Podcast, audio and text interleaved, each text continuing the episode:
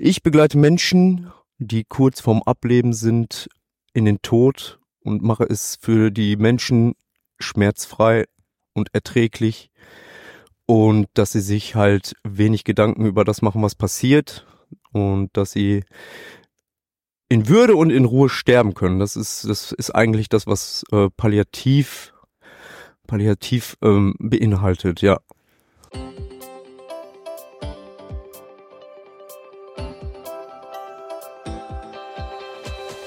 Sprechstoff. Der Podcast mit Holger Bernhard. Lass uns drüber reden.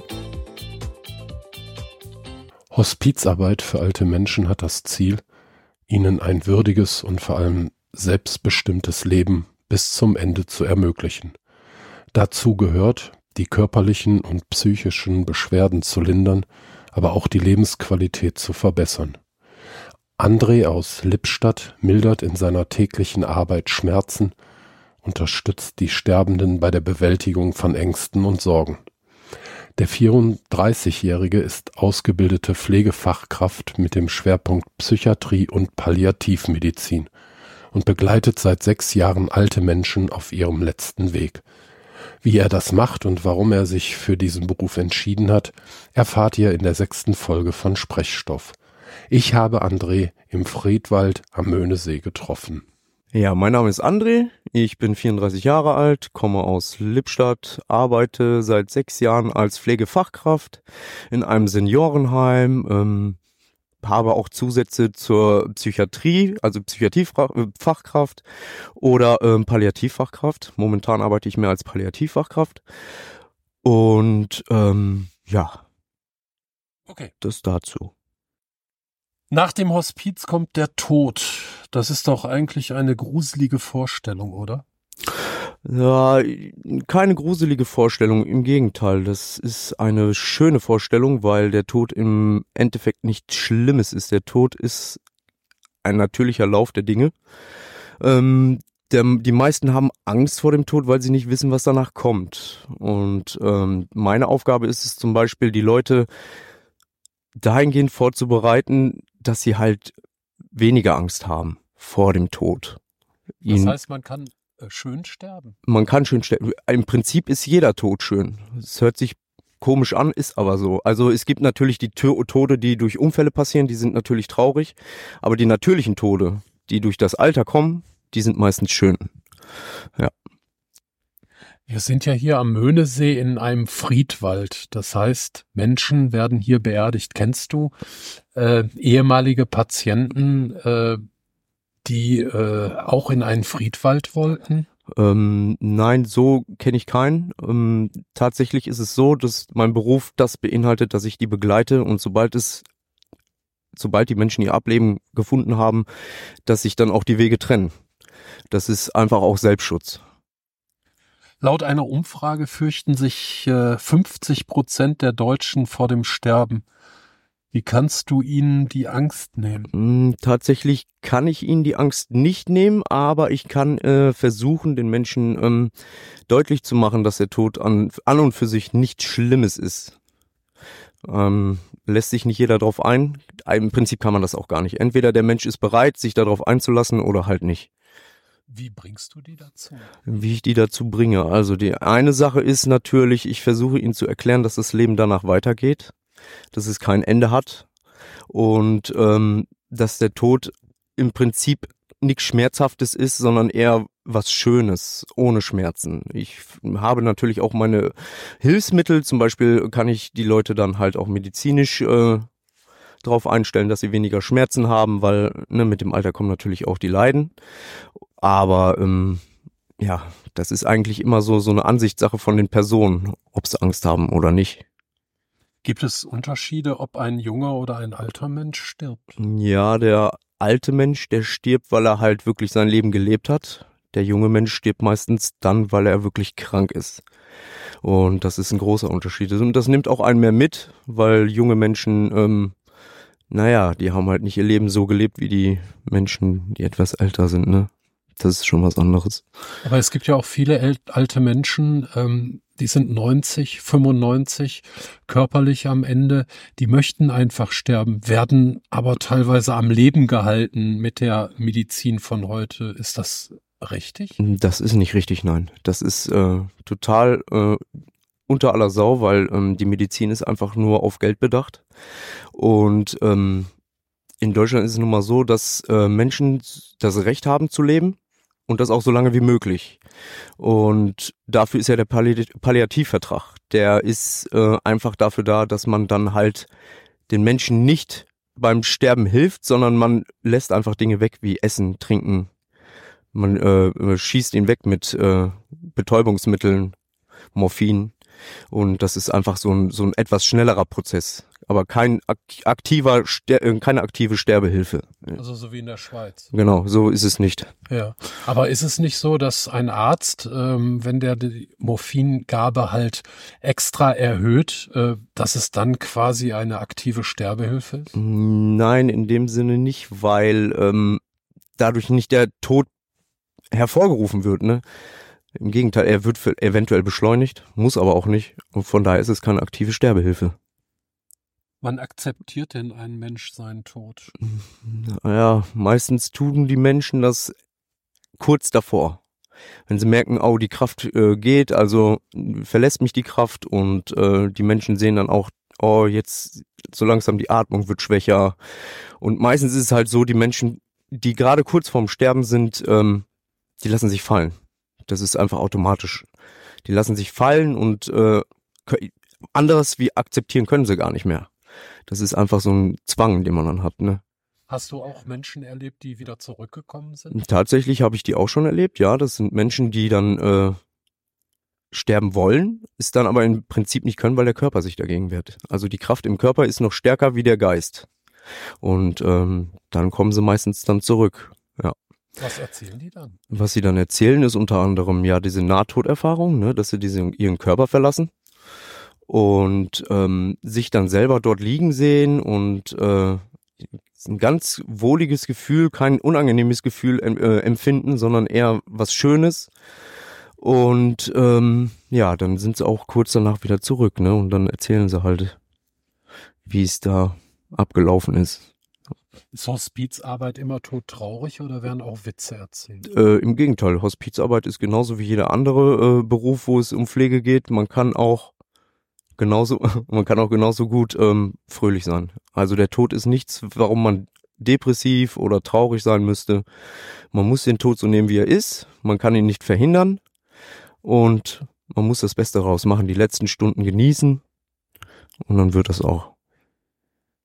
Was hat dich in deiner Hospizarbeit äh, so am meisten beeindruckt? Am meisten beeindruckt hat mich äh, die Kraft der Menschen diese, dieser äh, Glaube, den sie zu Gott haben.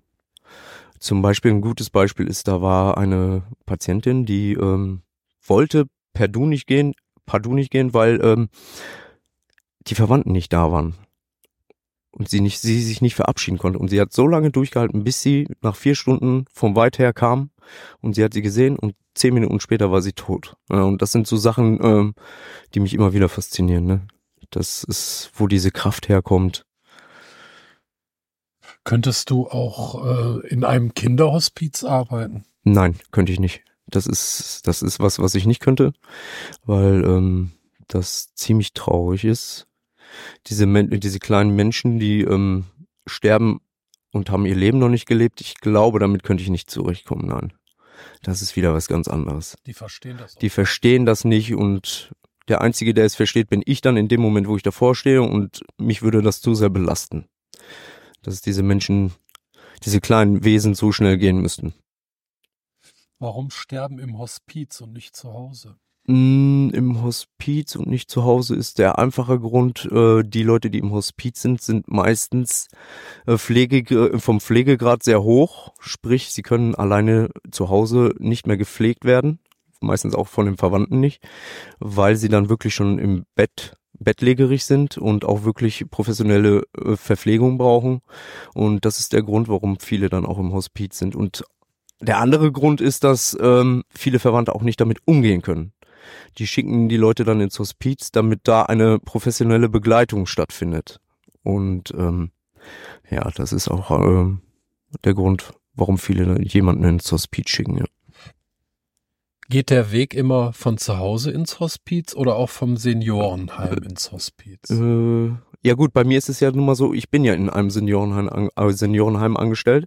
Sprich, ich, äh, bei uns ist es noch so, dass auch ähm, einfach alte Menschen so lange bei uns bleiben, bis sie dann ableben.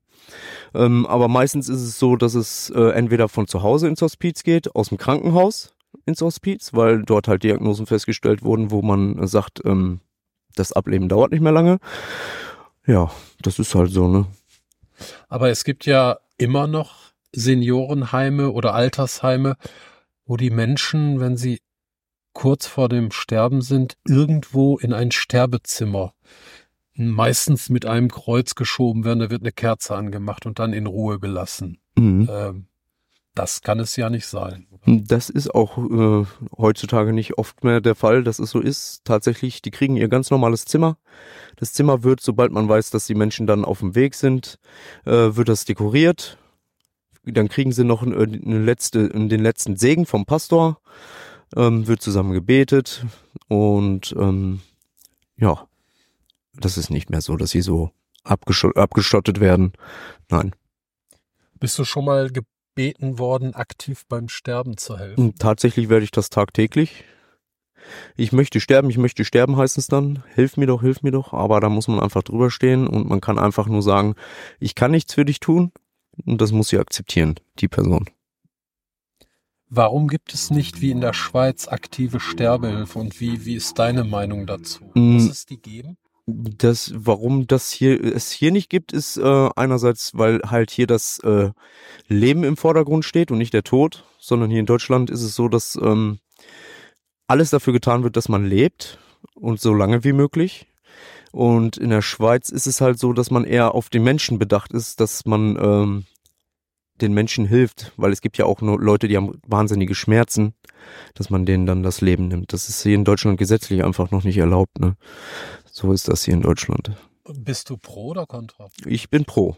Ja, also ich bin schon dafür ab einem gewissen Maß, weil ähm, es sollte jetzt nicht jeder, nur weil er jetzt das Gefühl hat, er müsste sterben, auch wirklich äh, zum Tod äh, hingeführt werden. Aber es gibt halt auch die Leute, die wirklich nicht mehr können und auch nicht mehr wollen. Und da sehe ich das dann doch schon so, dass man denen helfen sollte, ja. Gibt es eine komplette Schmerzfreiheit auf dem Wege in den Tod? Tatsächlich, also es gibt eine schmerzfreie äh, Methode und das wäre dann zum Beispiel äh, mit Morphin, dass man Morphine verabreicht, äh, Fentanyl zum Beispiel, ähm, halt starke Betäubungsmittel und auch starke Schmerzmittel, die helfen, dass man halt wirklich schmerzfrei geht. Klappt nicht immer. Der eine braucht mehr, der andere weniger. Das hängt halt immer vom Körpergewicht und äh, allem ab. Aber so gut wie möglich kriegen wir das schon hin, ja. Das, das funktioniert. Aber es ist teilweise so wie, wie ein Dämmerschlaf. So, hm. wenn man, wenn man halt Untersuchungen bekommt, äh, dass man, dass man vom Anästhesisten in einen Dämmerschlaf gesetzt wird. Ja. Also, dass man ähm, wenig mitkriegt eigentlich im Prinzip. Dass man auch nicht diese Gedankengänge hat. Stumpft die Arbeit in einem Hospiz mit der Zeit ab? Mm, bestimmt natürlich stumpft die ab. Ähm, man muss aber auch sagen, dass das äh, eine ehrbare Sache ist, vor allen Dingen auch eine sehr herzerreißende Sache. Und ähm, man muss dem Tod gegenüber natürlich respektvoll sein. Man darf aber nicht äh, sagen, dass der Tod was für mich was ganz Normales, was Alltägliches ist. Das darf man nicht sagen. Sobald man das sagt, dann ist man abgestumpft.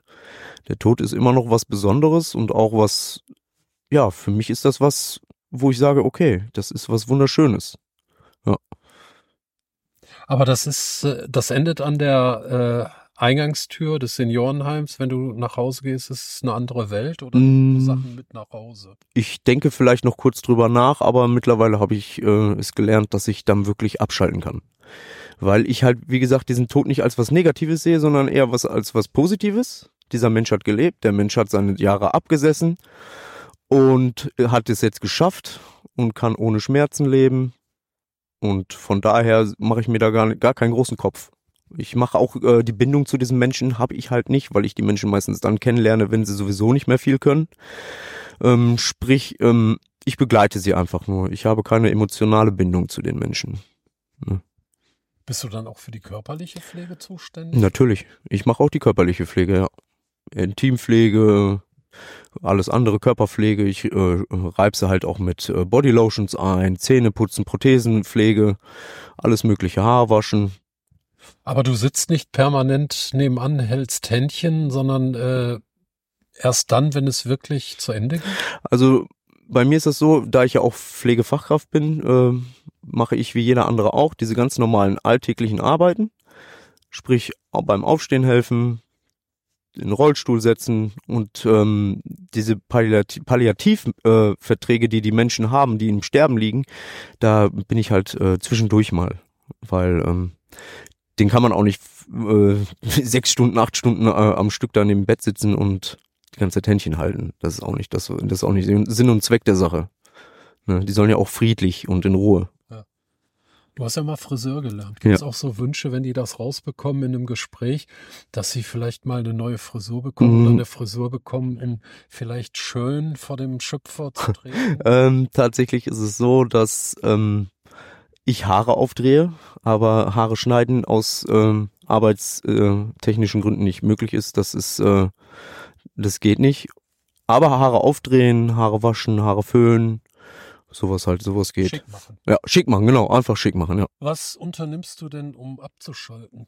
Äh, um abzuschalten. Also bis vor sechs Jahren habe ich halt äh, selber Musik produziert und auch aufgelegt. Das war das, was mich schon runtergeholt hat, weil es gibt halt auch Situationen, ne, wenn wirklich viele Menschen nach und nach sterben, das, da muss man halt schon einen Ausgleich finden. Ne? Aber zum Beispiel gehe ich auch gerne spazieren, genie genieße die Natur, und ähm, auch einfach mal die Ruhe, weil das ist, ob man es glaubt oder nicht, ähm, auch dort Lautstärken herrschen. es gibt halt auch viele Menschen, die schreien und so und da braucht man auch schon mal so ruhige Momente. Das stimmt. Obwohl, ähm, das hat man vielleicht vorhin gehört, wir sitzen hier im Friedwald am Möhnesee und trotzdem äh, äh, hört man ähm, die Zivilisation. Hier fliegen ja ununterbrochen Flugzeuge drüber. Ne? Mhm. Ja, aber es ist schon ruhig. Was planst du denn für die Zukunft? Für die Zukunft, ja, also erstmal mache ich jetzt weiter meinen Beruf, möchte mich natürlich anderweitig umgucken und ähm, ja, ehrlich gesagt bin ich da noch ziemlich offen. Ich lasse immer alles auf mich zukommen. Aber Hospizarbeit ist dein Ding. Das ist ja unter anderem ja, also alles so äh, Psychiatriearbeit natürlich auch. Ne? Also mit äh, psychisch Erkrankten, vor allen Dingen mit äh, Demenzerkrankten arbeite ich wirklich sehr sehr gerne. Das wäre auch was, was ich äh, sofort wieder machen würde, weil Demenzerkrankung, das war auch immer das, was mir am meisten gelegen hat. Ne? Es kommt halt immer darauf an, äh, was für eine Stelle frei ist auch. Ja. Aber Pflegefachkräfte werden ja händeringend gesucht und gerade so im Bereich Geriatrie, ähm, Altenhilfe und, und äh, vor allen Dingen dementiell veränderte Menschen, ähm, da wirst du wohl äh, einen Job bekommen. Definitiv. Das ist so, dass die da eher nachsuchen, als äh, dass man da nachfragen muss. Und auf der anderen Seite ist es ja so, ähm, es ist vielleicht auch verständlich, dass du mit reiner Hospizarbeit vielleicht auch mal pausieren musst. Ne? Natürlich. Ähm, dass du gerade so in mit dementiell veränderten Menschen äh, auch nochmal eine ganz andere Erfahrung sammeln kannst. Ja, ja das auf jeden Fall. Ähm, ich meine, okay, ich will weiterhin mit älteren Menschen arbeiten, da gehört der Tod natürlich auch alltäglich dazu. Aber es ist halt nochmal eine andere Sache, als wenn man da palliativ begleitet, als wenn man das halt ganz normal macht. Ne? Das ist dann auch nochmal ein Unterschied. Ja. Und du lernst die Menschen auch intensiver kennen? Definitiv lerne ich die auch intensiver kennen, ja. Bist du durch die Arbeit im Hospiz ein besserer Mensch geworden? Mm, ich würde nicht sagen besserer Mensch. Ähm, diese Veranlagung, um überhaupt mit solchen Menschen arbeiten zu können, muss schon vorher da gewesen sein. Ähm, sie hat mich auf jeden Fall weiterentwickelt, diese Arbeit. Sie hat mich an viele Dinge, die ich, äh, wo ich vorher andere Ansichten hatte, hat sie mir halt auch gezeigt, dass es immer ein Gegenteil gibt, immer ein Gegenstück zu dem, was man eigentlich vorher gedacht hatte. Ja. Das ähm, zum Beispiel am Anfang dachte ich auch, der Tod ist was Schlimmes. Mittlerweile sehe ich es halt nicht mehr so, dass dementiell erkrankte Menschen auch arme Menschen sind, die auch wirklich leiden. aber äh, Demenz aber auch ein Selbstschutz ist für den Menschen teilweise. Ja, das ist, da kann man so viel lernen.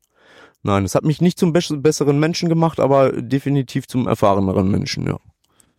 Wie ist denn der Schritt äh, vollzogen worden bei dir vom Friseur zur Pflegefachkraft? Ja, ich hatte irgendwann einfach gar keine Lust mehr auf Haare schneiden. Ähm, tatsächlich habe ich aber auch gemerkt, weil da ich viele Senioren als äh, Kunden hatte, dass ich dann den Bezug zu diesen Menschen halt immer hatte. Ne? Dieses äh, drauf eingehen, miteinander reden, gut umgehen können mit denen und ähm, ja, das, dann habe ich mich irgendwann dazu entschieden, einfach mal was anderes zu machen war mutig, hätte ja auch nach hinten losgehen können, aber war dann doch ein Erfolgserlebnis, ja. Du verstehst heute vielleicht den Spruch, alt werden ist nichts für Feiglinge. Nee, alt werden ist nichts für Feiglinge. Alt werden ist was, äh, vor allen Dingen auch noch die Generationen, die jetzt in dem Alter sind, wo sie ähm, so 80, 90 sind, die haben natürlich auch einiges mitgemacht, ne, sprich den Krieg und so und ähm, das sitzt auch noch drinne, das merkt man. Also ich weiß nicht, wie es in ein paar Jahrzehnten aussehen wird. Ich denke mal, das wird alles ein bisschen was anders sein, aber die Menschen, die halt jetzt in dem Alter sind, wo sie kurz vorm Ableben sind, die haben halt auch wirklich was durchgemacht. Schlimme Sachen. Okay, zum Ende unseres Gespräches habe ich wieder ein paar Impulskarten mitgebracht. Du ziehst bitte eine Karte, liest sofort vor und antwortest noch schneller, bitte. Alles klar. Hm, wie riecht Regen für dich? Hm, nach Wald, nach Erde. So riecht Regen für mich. Ja. Okay, André, dann bedanke ich mich für dieses sehr außergewöhnliche Gespräch. Ja, ich bedanke ähm, mich auch. Und äh, ich wünsche dir für die Zukunft ganz viel Kraft für deine Arbeit. Danke. Viel Gesundheit und dass du äh, halt diesen beruflichen Wunsch, den du äh, gerade geäußert hast, möglichst schnell umsetzt. Dankeschön. Hat mich auch gefreut. Bis dann. Tschüss. Tschüss.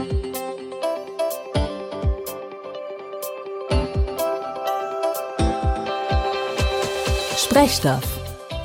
Der Podcast mit Holger Bernhard. Lass uns drüber reden.